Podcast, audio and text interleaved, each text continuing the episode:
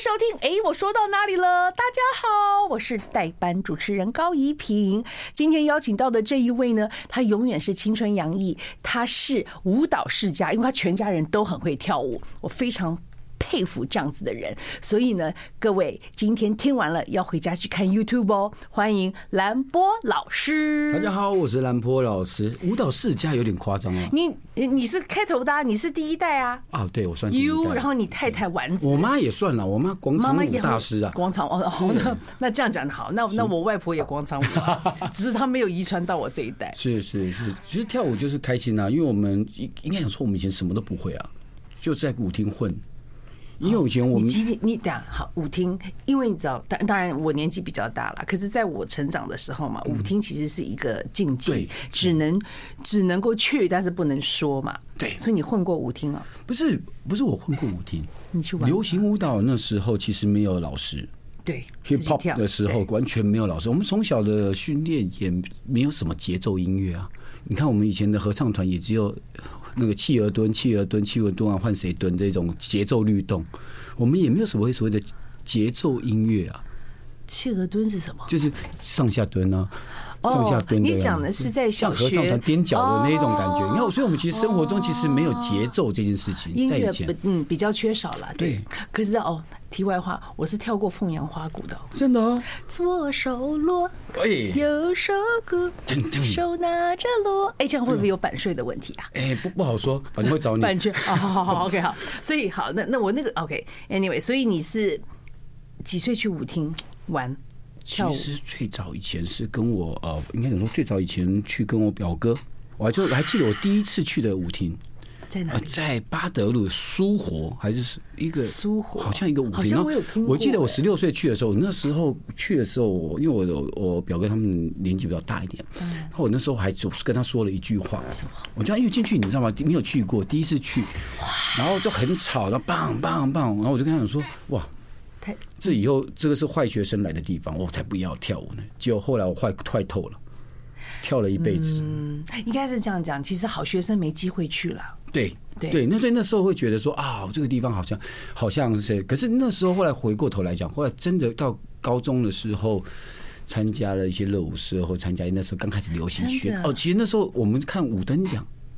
啊，真的假？我跟你讲，那时候对对，那时候那个带动了你的那个想要跳舞的那个那个那根筋。不是，那时候有一个舞蹈比赛，就是节呃流行舞蹈的比赛。OK，然后全台湾的人都在看，很风行哈。那时候对，然后那时候他们是跳有点爵士风格，就 OGS 的感觉风格，加上一点流行。你那时候还是田文仲田大哥的主持吗？不是。那是谁了？已经是换比较年轻的。好好好，对。其实我是不是田文仲我都不记得。好了，如果说错了，各位请多包涵。是是是，对，不是要装小，是记性不好。OK 啊，所以那时候大家都会好像全台湾喜欢跳舞的开始在琢磨的人。五灯奖也是有对，有帮助大家，帮助到他绝对是指标。而且在那边的过程中，就是你就会跟朋友一起组个团，然后练。可是那时候没有老师耶，怎么办？对，怎么办？就去，因为而且没有人教我们节奏感。对，然后我还记得我那时候还在想企鹅这样，因为不是你连拍子都不会。啊，连拍子那时候你看现在现在现在讲拍子说你会算 beat 这块节奏这个是很容易的嘛？对对。以前的时候我们我是我还记得，因为我是学我以前是跑步的，跑长途跑步，所以体育所以体能很好，但是但是你知道对这种所谓节奏的东西没有受过训练，所以我们那时候还记得去我的朋友把我推到我们去舞厅他说你怎么练节奏？他把我身体推到那种那大喇叭的前面。嗯，他俩上面低音不是会会推有一个有一个力量吗？然后就说这就是节奏。然后然后我就站在喇叭前面这样蹦蹦打我的身体之后，哦，强迫让身体有起伏。哇，你知道国嗯有一个很有名的一位嗯叫做海伦凯勒吗？嗯嗯嗯嗯嗯，他其实从小出生，他看不见也听不到，是是。可是他学节奏，好了，题外话没有，也就是这种感觉，对，就是感受到那个用手，我记得他有节奏就是手去摸那个音箱，然后就知道说，对他有那个震动力。所以那时候在那个看那个电影的时候，我们就很有感觉。哇，我们以前也是这样子的耶。所以是要用心来听。对，但是那阵子就是学完那阵子，那阵子就有。比较重听一点点哦，因为太大声，因为太大声，你靠的喇叭太近，对，所以出去讲话都要很大声，是吧？是吧？是吧？去哪里？是吧？嗯，对，都会有这种感觉。可是那时候会有一点，就是很有趣的是，觉得我我觉得我们那一个时代的孩的人都好像，因为我们都是土法炼钢，是小孩，那时候是小孩，对对对，都是土法炼钢，所以其实也影响我们很大。就是我们后来学东西都很能学东西。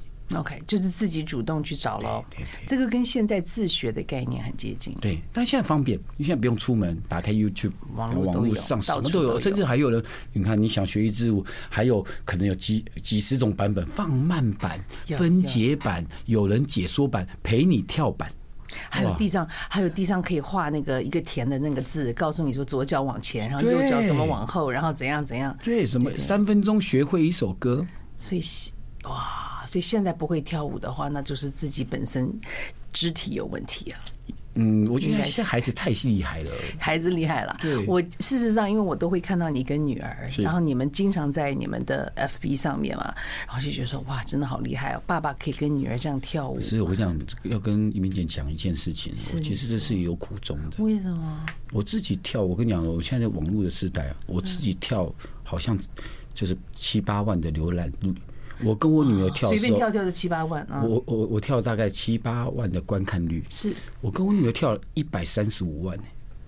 所以人家每次都讲说讲说新二代新二代，到底谁蹭谁我都不知道。其实是我们蹭女儿啊。那你就跟女儿讲啊，就是对不对？要是没有爸爸，你只有一百二十几万而已啊。哇！你有爸爸才跳到一百三十几啊！网网友的留言都是网网友留言说：“老师，我知道你很会跳。”可不可以麻烦你退后一点？你挡到你女儿了。哇哦！唉，所以这个世代其实是我们自己觉得很不一样。人家讲说蹭我们，他们蹭我们，其实我们在蹭他们。我青出于蓝嘛，那后面那个胜于蓝。其实现在我会遇到朋友。我跟你讲，这个世代最好玩的地方就是，好像哎，我们小的时候我们看长辈，但是我们不太会跟长辈同台，OK？然后他们就是非常遥不可及嘛。但是现在真的，我觉得，比方说你是个，你看起来真的很年轻，但是当我认识你，知道你两个女儿其实都大学毕业了，然后都这么啊 亭亭玉立，然后这么会跳舞的时候，然后你可以跟他们一起，那个感觉会觉得说，对啊，现在都是完全衔接上的。嗯，那这个新二代的概念，你懂吗？然后呢，好像。哎，也是认识爸爸哦，可能十年就是我们在舞台上看到兰博老师。哎，你的后代在就是就是青出于蓝嘛，所以你还是要高兴啦。会啊，会高兴的，但是就是享受这个过程。你听起来不高兴？没有，因为大家都会比较关注我女儿。像我昨天去吃饭的时候，一坐下来的时候，我跟我老婆坐在那边，现在她刚刚就问我说：“哎，你女儿没来啊？”大家会先问我女儿，才问我。你现在不是国民岳父吗？大家都有想要做那个你的那个叫做什么女婿啊？对，所以所以其实也在享受这个过程。你享受？我觉得你心里不是很舒服呢。有一点，是不舒服。人家要找女儿，还是觉得大家都想追女儿？其实哦，我觉得每个爸爸都一样了。每个爸爸就是觉得，因为你也知道，我们这个圈子坏东西多嘛。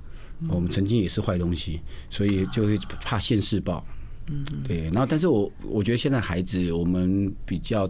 担心的就是，呃，我觉得我每次跟孩子说，我觉得不管谈恋爱，不管什么都 OK，我只怕他，我就跟我老婆说，你跟孩子说，我第一个好保护自己，第二个不要钻牛角尖。有些有时候有时候感情的事情，他会钻牛角尖。好，待会儿回来听听看，什么是从爸爸立场当中去看女儿谈恋爱钻牛角尖？马上回来。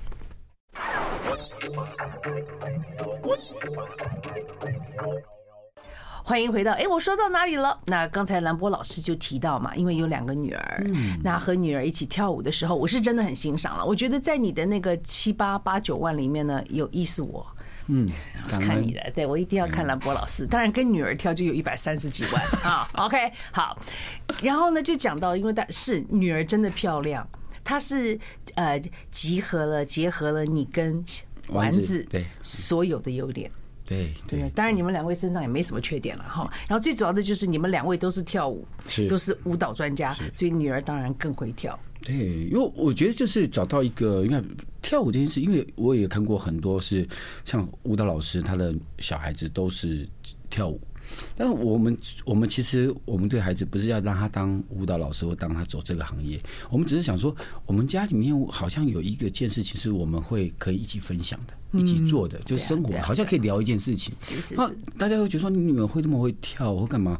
然后其实我跟大家报告一下，其实我真的没有教过我女儿，我没有教过她。与生俱来的遗传。我会，但是我会把她丢去上课，丢去认识的朋友上课，因为我我跟我老婆的想法就是。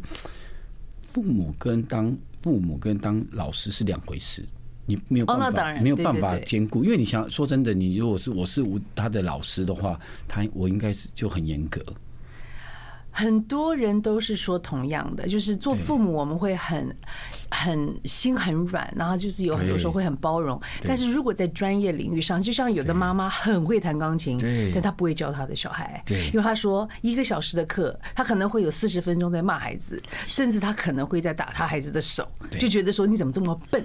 因为他对，所以请你没关系，你不要自责，对，还是要交给别人教。真的，而且我跟你讲，孩子是一个很特别的事情，就是你可能讲讲他十句，还不如别的老师讲一句。嗯哼。然后他会跟你讲说，老师是要买什么，要怎么做什么表演，他会跟你讲。对。我心里想说，那个老师也是我的晚辈啊，你都这么听他的话，那真的不听我的话，你会受伤吗？一点点。刚开始要适应一下。刚才也是一样，但是我后来这次我们出发点本来就这样子，觉得孩子好像表现就是这样，他喜欢表现给不熟的人看，熟的人他反而就比较放肆一点。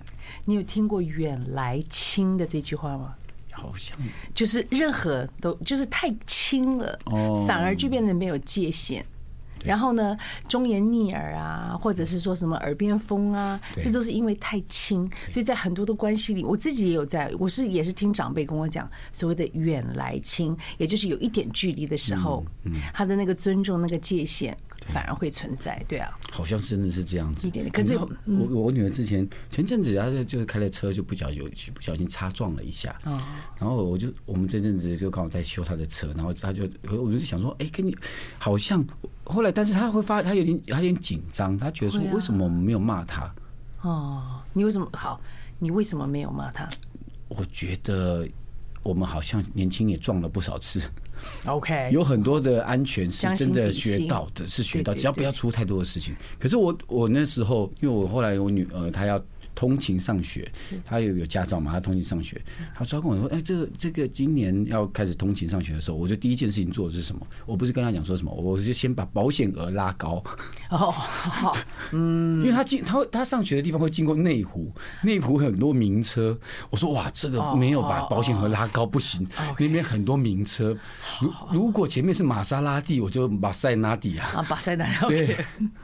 所以女儿那一次的擦撞也是跟名车吗？没有，还好，她那次是从车格里面，然后柱旁边有个柱子，他们就没有注意，他就靠到旁边的柱子，自己靠到柱子啊，这是最好的一种了。对，那我就说哇，安全，安全。对，好，我像。我小孩也刚拿到驾照，嗯，有刚拿拿。之前有刚刚说在看车吗？有看车，他看他看他还在看，还在看。我让他慢慢看，他先看我自己的。我说我那我车借你开，是保险费是拉高了很多，必须。其实，在国外，尤其是保险费，你不需要自己主动拉高，他的保险费就会飙高猛涨。对，因为他是年轻人嘛，初次拿驾照，再加上他经验不足，所以呢，我们家的保险费现在很高。然后我就跟他说，你就开你妈妈这台吧，因为呢，好，反正 anyway，可是。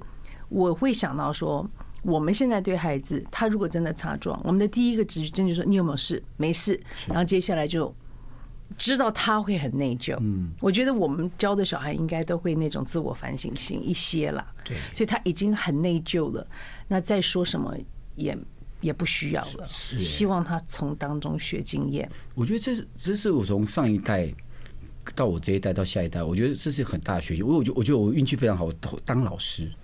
所以，我其实我以前个性不不是这样的。你你有骂你学生吗？以前我哦，因为他付钱，我不敢骂他。哦，对他学生都有付钱，除非他没有付钱。哦，没有没有，OK。因为因为因为要讲的是，我妈妈、我奶奶他们都，我阿妈都不是这种风格。他就是你一犯错就是先揍。我我还记得，你知道有一首歌，我有一次有，我记得我有小时候有一次被我妈揍到什么东西。我妈妈揍的东西很特别，因为那时候台湾很流行代工。代工，OK，比如说他是电子代工啊，还是帮绑绳子，还有很多代工的，在家里可以做的。然后做我的东西常常是那种看他代在代工什么，就是有时候有一阵子他在做，他在他他在做这个电子材料，就电子面板，他要做一些电，然后把它有一个塑胶水管，还有一个塑胶管，亚克力管里面会放很多一颗一颗电子，然后他他就把它拿出来，擦擦擦擦擦擦代工一个一个，然后那他就多了很多很多条的那个塑胶管。然后我记得我那次好像是说谎还是干嘛的，是怎么被他发现了，他就被揍。然后我记得他手拿了十几支那种棒，因为他那棒子很脆，一打就喷掉，就炸掉。你会觉得好像武侠片的特效，啪，整个碎片大四处。炸炸完之后，我终于说，我想说，我妈妈的个性是打完来得快去得快，但我那次真的惹怒她了。就一二三，你知道男生就是这样子，他逃会骗啊，然后完之后他真的惹怒他。那次我就打完就说啊，熬过了，好，可以没事。就我妈就进去，我现在我妈就出来，那时候就会擦药嘛。以前那时候就擦。哦，他觉得打你，把你对的会打，拿完之后会出来擦药，就叫你擦药擦药。就那次他出来拿的是盐巴。哎呦，伤口撒盐哦。妈妈有智慧耶，对，他就是，然后那次是说，哇哦，我真的，我妈真的生气到了。啊，所以，可是我妈的个性是这样。有一次我回到我这边的时候，我觉得我后来当老师的时候，因为说真的，都遇到面对的都是表演者跟歌手，然后你其实很难，你只能用骗的，哇，你今天很棒哎，你今天哇，哎呦，这个很厉害哦，哇，你就先夸奖他，再再想办法教他东西，所以你会被这个氛围影响。你就好像变得爱的教育比较有耐心，因为他付钱的嘛，所以你就只能用爱的教育，因为他都不不买课，你就没有钱赚，所以就会一直在这个习惯上。然后我还记得有一次，我女儿也除了这呃，有一次她差点把我家烧掉。哎呦，同一个女儿擦撞的，就是同一个，这是大的小的，大的，OK，大的，来来。然后因为我们家家里我们家里是有烟囱的，就是有有那种呃。呃，那叫壁炉，壁炉。然后我平常在家里的时候，我们冬天的时候，我们就会捡一些木材，然后烧木材。哇，你家住在瑞士哦？没有啦，没有啦，就在住在山区，山区。对，就然后我，然后我就我就平常会生火。然后有一次，他就一直他就想说，我们出去，然后朋友来，然后生火的时候，他也想学我生火给他朋友看。对呀。结果他生火的时候，一瞬间那个瓦斯的那个生火器忽然漏瓦斯，他就烧起来。然后他就很紧张的拿去那个厨房的洗手台，想要用水把它灭掉。结果我一回家，就后来我我是回家的时候，一一看我家的，我家那个应该灶台上面对的那个纱网整个烧掉都不见了，然后整个黑的黑到上面的屋顶，然后我就知道它是啪一瞬间塑胶烧上去。然后回来之后我一看的时候，我们就很慌张，我就看到两个人就在那都不讲话。我啊大女儿跟小女儿都在。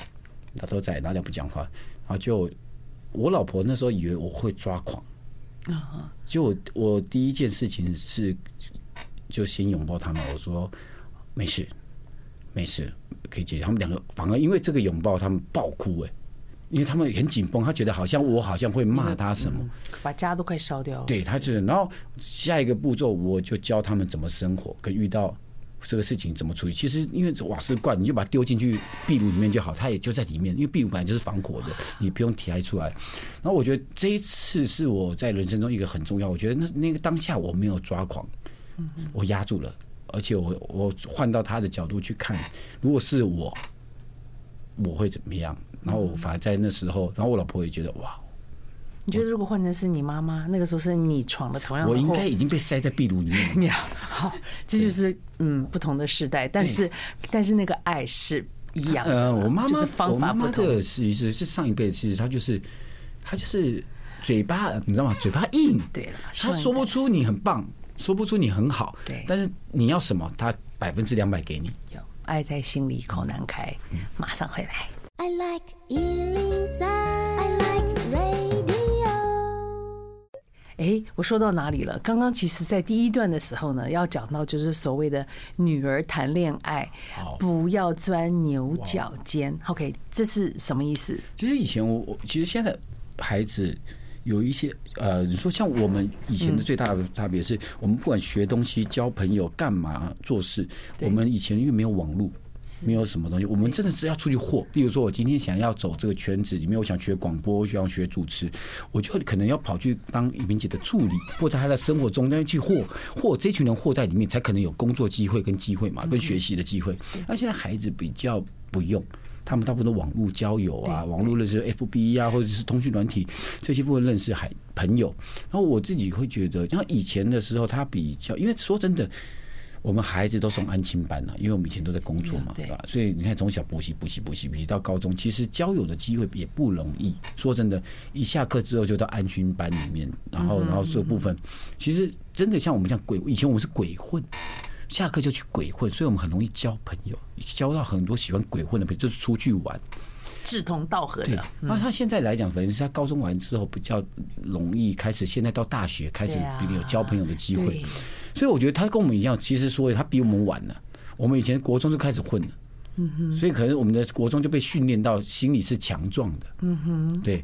然后他现在孩子，等一下，你刚刚所谓的心理是强壮，就是说可能已经在情感的部分，就是看到来来去去，来来去去，已经好像已经习惯了。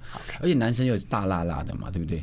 然后我我其实我对我孩子里面来讲，他算是比较晚认识异性朋友这个时候，有机会相处了。对，然后我就会，我就其实跟我我老婆。常常在聊天，就是说，我其实最怕的是，因为我们自己钻过鸟那个牛角尖的时候，就是哎，有时候失恋还是难过的嘛。失恋跟钻牛角尖是两回事。就是他如果跟你，意思就是说，如果在恋爱中对方要跟你分手，可是你就不愿意分，那个叫钻牛角尖。是，是你有过？呃，我没有过，但是我我有很多朋友是这样子，有有有。但是我因为我怕女孩子会这样，会这样，因为我们可能男生大辣了嘛。现在最好治疗恋失恋的方法就是赶快有新的恋曲。我会想跟他说，你认识的第一个男朋友，或者你的交往的男朋友，绝对不一定就是你一辈子的朋友。就像你国中、国小的好朋友也不一样，不一定会一样。不容易跟初恋有真正的嗯不礼堂，然后对相度相过相相伴一生。对，所以我就希望我的孩子说啊，你可以多认识朋友。我我有曾经要讲过了，就是说，就是说不管你认识，甚至你未来结婚，嗯啊，如果你真的觉得不快乐。没关系，赶快找下一个更快乐的。我讲真的，人家都还没开始，就不断的跟他说，然后分手不要难过，然后离婚没关系。因为我想，因为你你知道吗？我们爸当爸爸就是最后的堡垒。你不管怎么样，我们就是支持你。那你为什么不教他怎么好好的看男人呢？男人就是很难看。因为我是男人，所以我很懂。可是还是有好的。当然有好的，最好的是坐在这里啊。所以丸子赚到了。哇，绩优股啊！我跟你讲。嗯，我改天。我们这个圈子，我想跟姐报告一下，我们都快笑到，我们这个钱，我们这个圈子掉下去呢。好，最好的只有就是很早婚的，基本上很早分，很晚很早婚的很早分。对，很早进入这个圈子，然后不多，对，然后很晚一直下去的不多，对，对，很晚结婚的，对，通常都真的很晚，多晚？我甚至我有最近才结婚的啊，也有了。对，你看也快五十岁抱了孩子，然后不然就是大部分都是中性的恋人。对，所以我们这个圈子其实，因为你知道，我们这圈子诱惑太多了，漂亮的表演的太多了。所以我们的诱惑力其实真的很强大。好，那如果真的要讲所谓的诱惑，我觉得这个世界本来就是花花世界嘛，对不对？任何行业都有最年轻的，他都永远有那个十七八岁的，然后呢，永远都会被嗯嗯不同的容貌，对不对？漂亮的脸庞，很好的身材所吸引啊。是。可是人不是到了一个阶段以后，就是你认不认同？从男人的角度，会开始注重的是真正所谓的内在的。因为其实生活嘛，因为其实容貌会变，嗯，对不对？身材绝对会走样，对吧？可是会不会到了一个阶段？我听过一个笑话，但我听一听好像觉得也没那么好笑。他们意思就是说，其实呢，人最适合结婚的年龄大概就是六七十左右。哇，就是认命的嘛，对不对？也不是认命，他的意思就是说，其实那个时候或许你就最了解你自己了。然后呢，你再遇到的那个人，原则上他的人生这样子度过嘛，因为有很多的婚姻也十年、二十年都算很长的了，对不对？可是到那个时候呢，就是说你很你很了解你要什么，然后再来就是你的另外一半，同样的，大家是相同的眼光进入了这个婚姻，然后再来就是你已经老到也没力气离婚了，对，就是后来会相守一辈子，对，因为其实我们真正要找到的那个人，如果说是理想，嗯，就是最后帮看谁帮谁推轮椅喽。或弄两个电动的，大家一起推，对，其实就是一起坐那个摇椅慢慢聊嘛。嗯，OK，那可是这个在男生的角度，因为刚刚以上谈论都是女生在聊天，女孩子很会下午茶，然后天马行空。你们男生会认同这样吗？男生哦，男生其实是一个视觉动物，对，是视觉动物。所以，那我我觉得我我觉得男生其实就像我们这个行业一样，还有周围的行业都纯，其实年纪越大的男生就是纯几滴嘴啊，就很爱讲，很爱讲。然后，但是其实上他内心里面也做不到了。因为可是男，可是我常常我观察哈，很多男生心里很空虚哎。是是，其实男生，我我包括我我的周围很多，包括跟我差不多年纪的部分，其实他很稳定的部分，其实像我现在就很依赖，依很依赖老婆。嗯，那我周围的很多哇，在哇大拉拉，一个人可以在外面左拥右抱，不是就是他这个大公司怎么样哇，回去也是乖的要死，就很依赖，很依赖老婆。那我就想说哇，在外面哇叱咤风云呐，你知道吗？回去真的跟猫一样哎。然后，所以我觉得说，但是我自己也是现在是这样子，所以有研究出原因是什么吗？我自己觉得，你讲那个叱咤风云那个好，好，那个来讲，我觉得是一起有经过大起大落，跟另外一半，嗯，然后呢，那还还在一起。就是对，就是例如说，我姐夫好了，我讲我姐夫。哦，你姐夫，OK，好好。那是我其实蛮蛮尊重的一个人，他就他可能在年轻的时候也是做做相关的这种，他也是做建建筑的部分，所以他们那种来的很快。OK。可是他在在以前的时候，没有有一阵子，因为啊，所以出出了问题，然后瞬间就一瞬间就是变负付掉很多的钱付不出来。可是像他后来跟我大姐和。的相处的时候，就会觉得说，哇，他是一个相当的严肃的人，他超凶的哦，他超凶，可是他超听老婆的话，嗯哼，是个聪明的人。因为因为后来我觉得我有一次跟他聊天。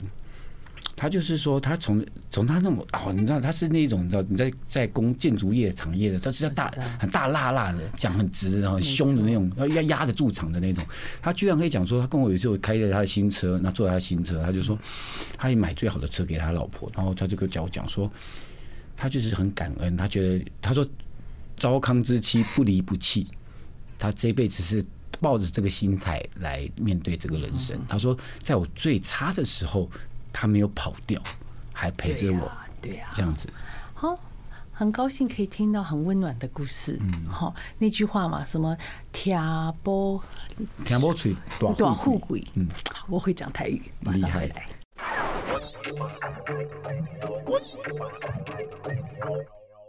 好，我们刚刚讲嘛，就是这个“听不吹大富贵”。然后呢，他们讲说，其实真的啦，就所谓的糟糠之妻，就是在背后，其实成功的男人，我觉得成功女人也一样，就是如果你能够有另外一半的支持的话，其实，在人生的路上，要成功的几率会比较高一点，或者会就会走的比较，因为有伴相随嘛。嗯，OK。然后呢，还有他们就说，呃。为什么哈？好像就是，如果真的以离婚的夫妻来看呢，其实有百分之七十以上都是妻子提出离婚，而不是男生提出。然后不知道你认不认同？他们说，因为很多时候这个做妻子的，当然他能不能够经得住、坚持得下？因为人生总有高低，对不对？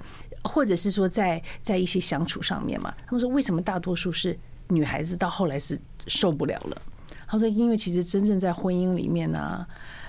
受益者都是男生，你赞不赞成？我觉得是哎，为什么？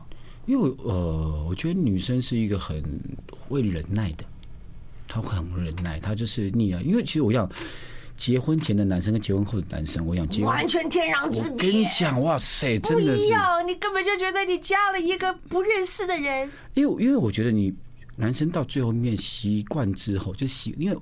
你在追这个女生的时候，她就是她就是公主，然后你娶娶回家的时候，你就瞬间把自己变成主公，觉得她是奴隶。对对对对对，哎，讲的真好。对，就会觉得就会觉得一瞬间的时候，就觉得她她好像你知道吧？家人最怕我。后来有我自己有非常常就是家人很容易变成习惯，习惯就是什么，你知道吗？他就说你，他就他觉得你你做这是应该的，你做那个是应该的，你做这是是应该的。可应该久了，糟了，糟了就会出问题。所以我，我我其实我我自己感感激处，我有一阵子也是想要忙到一个程度，但是我知道我一个分寸啊，我还知道一个，但是我真的感受到依赖老婆的时候，就是其实就是生病。你只要有生病过之后，你哇，我跟你讲，你一切，我想你没什么好。我呀，你你讲到那个时候，男生其实是很空虚的。是的。好，那就讲到，那你二零一五年的时候，嗯，对不对？你发现自己得了癌症，对，是属西，对，呃，淋巴癌，淋巴癌，对，当然很早发现，所以是好的嘛，对不对？那我今天才去做检查，是怎样？就是一年一度的，就是呃，他需要。复追踪回诊，追踪回诊。我今天就是去做了检查，然后下次看报告。OK，应该不错啊。我觉得应该是还好，没问题。然后我自己会觉得这样的生活也让我有很大的转机。怎么说呢？嗯，你会很认真过每一天。其实 OK，这个是好的，这是非常棒的一件事情。但是像你运动量这么大的人。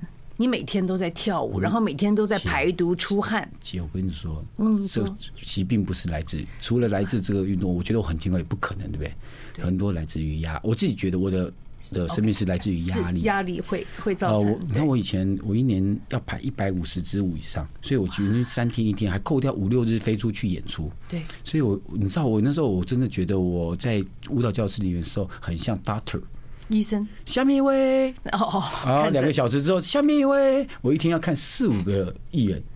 哎，你真的也 OK？讲一下啊，就是不管是港星也好，或者我们国内最大牌的，你都合作过耶。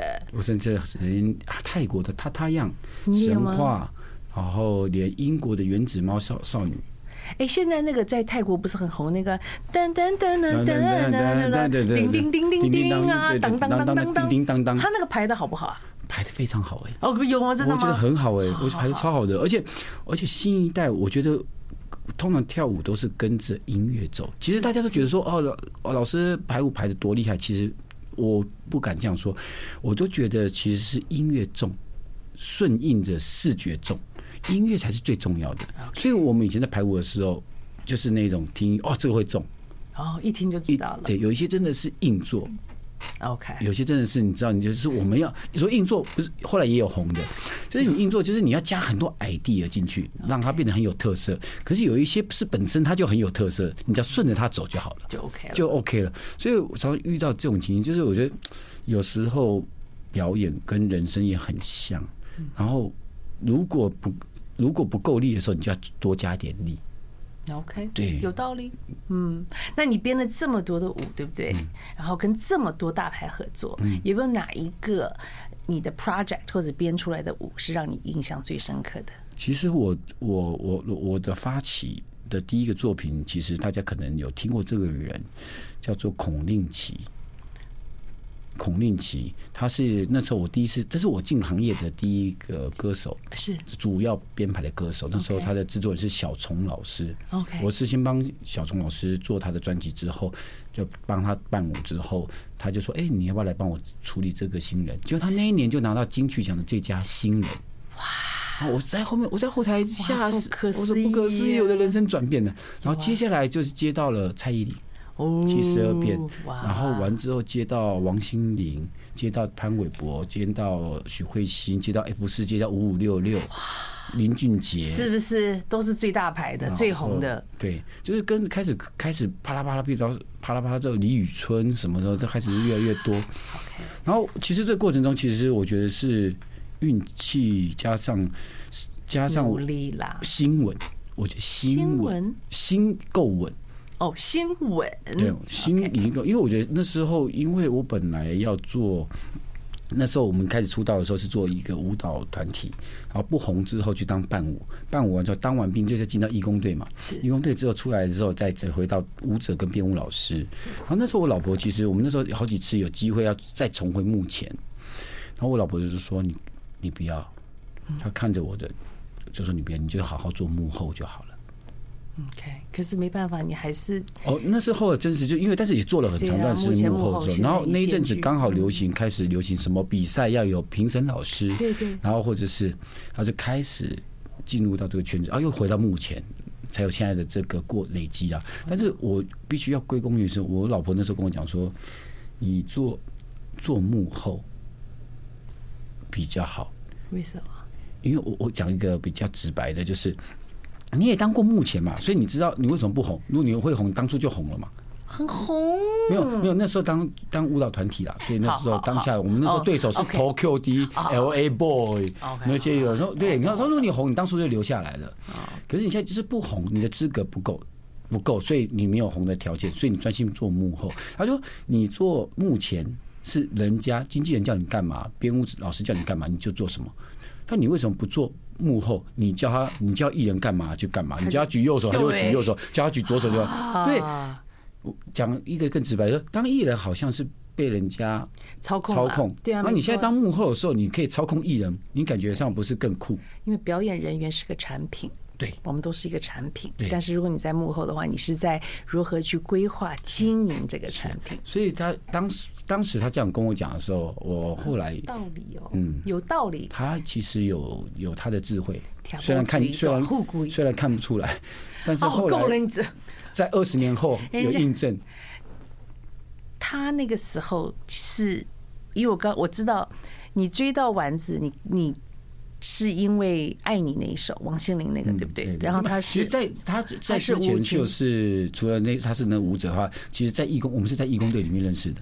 义工队对，为什么会在义工？你男生在义工队，他怎么会？我们是在当兵，你在当兵对，然后他们是聘员，因为我们去绕军的时候，还是有一批女生可以帮忙绕军去表演嘛。然后女生就是负责去歌舞跳舞，然后我们我们男生就除了歌舞搭配在后面伴舞之外，就是所有的器材跟演出都是我们扛。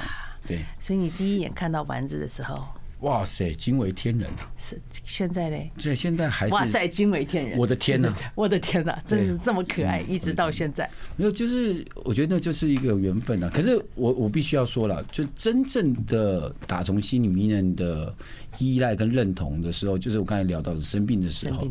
你在你这生病的时候，你醒来的时候，你发现你的旁边的陪病床躺着是你老婆的时候，那一瞬间就对呀，认同。这个这个也就是所谓的最真实的时刻，嗯、对不对？对。好，马上回来。I like 103, I like radio。好哎，今天聊到很多啊，其实因为在就是呃这次要代班嘛，然后呢就就想到说，对呀，就访问了兰博老师，然后其实是有想到很多不同的话题跟你聊。可是我真的觉得，就是在我因为有的时候录影会遇到你嘛，然后我就觉得你就是一个精力旺盛呐，然后呢就是你讲的太含太含蓄，就是过动。好，过动，OK，好。可是我觉得，可是你今天讲到很多啊，我觉得就是一个成熟稳重的男人，或者是就是一个爱家的男人，就在。工作以外的话，你的很多的一些内心的感受，哎，嗯，因为我我我我觉得其实大家，呃，当老师有一件事，我自己觉得，当老师有一件事情，就是要赋予你的学生或你的伙伴很多的，又或者 leader 赋赋予他们很多的成就感。嗯，呃，当老师是要让我后面的人跟我服务的人变更好，才是叫老师嘛？对，而不是你如果是当。一样的东西的时候，或者是一样的艺人的时候，其实互互压会互相较劲。老师本来就是要让你你的，例如说你的作品要更好，你服务的艺人更好，或者是跟你活伙呃工作的伙伴可以感觉到跟你工作很开心，然后他们会付出更多的。energy，那我觉得可能太很久都是这样的情形，你就习惯了，是习惯。我觉得就是怕冷场，然后怕人家觉得无聊，怕人家觉得说哦，做你的 case 好像很很很累。那我但是我的 case 其实蛮累的，但是我们都会在很愉快的状态完成。所以你其实是不断的把自己就是当做那个供应、供应、供应，你就是很想做到面面俱到。我我老我我很少很少失眠，我回家就是你知道，我常常是你是累到翻吧？我每一次都会把手机摔在脸上。Why？就是你晚上会躺着看手机嘛？哦，然后然后然后你不知道你睡着，但是你你就手机啪，你就哦哦哦哦睡着了。嗯，你一天睡几个小时？诶、欸，我算是很规律，早睡早起，早上睡，早上就起来。哈，四点睡，四点起，四点半。我两点多睡，可是我六点多就起来。四个多小时够吗？目前来讲还行，还可以吗？对。好，那最后问一个专业的，就是像现在真的跳舞的机会也很多哈。然后呢，有很多的年轻人他很向往这个环境，他想要成为一个很专业的舞者。像你现在到周末你去西门町也好，然后或者忠孝东路，你真的看到很多的小孩子，他感觉上好像他们也都是有跟老师拜师的概念，他们就会带到那个大庭广众之下，那也很棒，有很多徒步区，所以他们也是那是训练胆量嘛，对不对？那也是训练在这个很多人的面前去表演。有的人呢，一看就觉得说，哎，这个感觉好像很有潜力，未来会有一片光明。可有的哦，真的就是那个有长了两只左脚或者两只右脚的那种。我我我觉得现在的孩子的机会非常多，但是我从另外一个角度来讲，我觉得有一个可惜的地方，就是他们现在我们讲说学模仿，然后组合到创造，它是一个过程，过程。他们现在在模仿，可是因为我们现在有一点恐怖的是，呃，对表演来讲，有一点叫做所谓模组化。模组化，对模组化就是已经大家流行嘛，我现在流行这样，所以大家跳这个。可是当我我现在如果原本可能一百个人跳，你很容易被看见。可是现在有两万人在跳了，对，所以你知道你的竞争者有两万人，所以我我比较建议是说，他可以去玩这件事情，可是如何找到一个有趣的观点，好。特别的题材，例如说，就像我去去日以前去日本上课的时候，我就常常遇到一个舞者，他就很喜欢站第一排，他老他动作。都会跟老师，呃一样，可是他会加上很多他自己的风格哦，很特别，所以他就是，例如说，可是手指是弯起来，他就故意要这样，这样子，他会加了很多的动作。可是我会觉得这样是很酷的，因为整班只看到他，因为其他人跟老师跳的一模一样。可是如果你，我会觉得能见度很重要，你要很觉得自己，你可以学习这些。系统化的东西，可是你在一个时机点，你要跳出系统化，你一定要，因为艺人就是异于常人，你要容易被看见。现在孩子是恐怖的，我觉得他的才能绝对比我们好上很多倍。可是他们有一点被模组化了。OK，而且我我觉我常常在讲说，这个有点倚老卖老，就是动感容易，感动难。哦，所以你知道，你知道，你你常我举例好了，你你看到一个很精彩的舞蹈表演，你通常会觉得哦，这跳的很棒，可是他要跳到你感动不容易，没错。所以舞蹈这件事情要让要动感很容易啊，可是你很少看到某一个人跳舞跳到你会哇好感动，哦。可是歌曲会哦，唱歌他可能没有看到这个人，可是有很多歌词，因为他有文字，他有曲调，他可能在某个文字，所以我自己觉得舞者阅读很重要。哦，真的，真的很，很多人讲说四肢发达，头脑就简单呢。你你你现在好，就像他们跳韩文歌曲这些东西，对，K-pop，它其实有歌词嘛，对，有文字，有想表达的意念跟画面。你如果没有办法阅读这些东西的时候，你怎么散发？你只是好像模仿它，可是你读不出他原本想表达的东西。这也跟阅读能力有关系，所以大家说表演这件事情不会只是歌唱跟舞蹈，更多的是人生。像我最近在创作的这个的一个剧目，也是因为觉得好像在表演上面有得到了一些回馈，回馈，觉得阅读这件事情好重要，好重要。就跟你提水一样，人生人生，对人的身体、人的声音、人生的故事一样。我觉得阅读你更能表达出音乐本身想表达的质感跟想法。谢谢，好精彩哦。OK，谢谢大家，谢谢。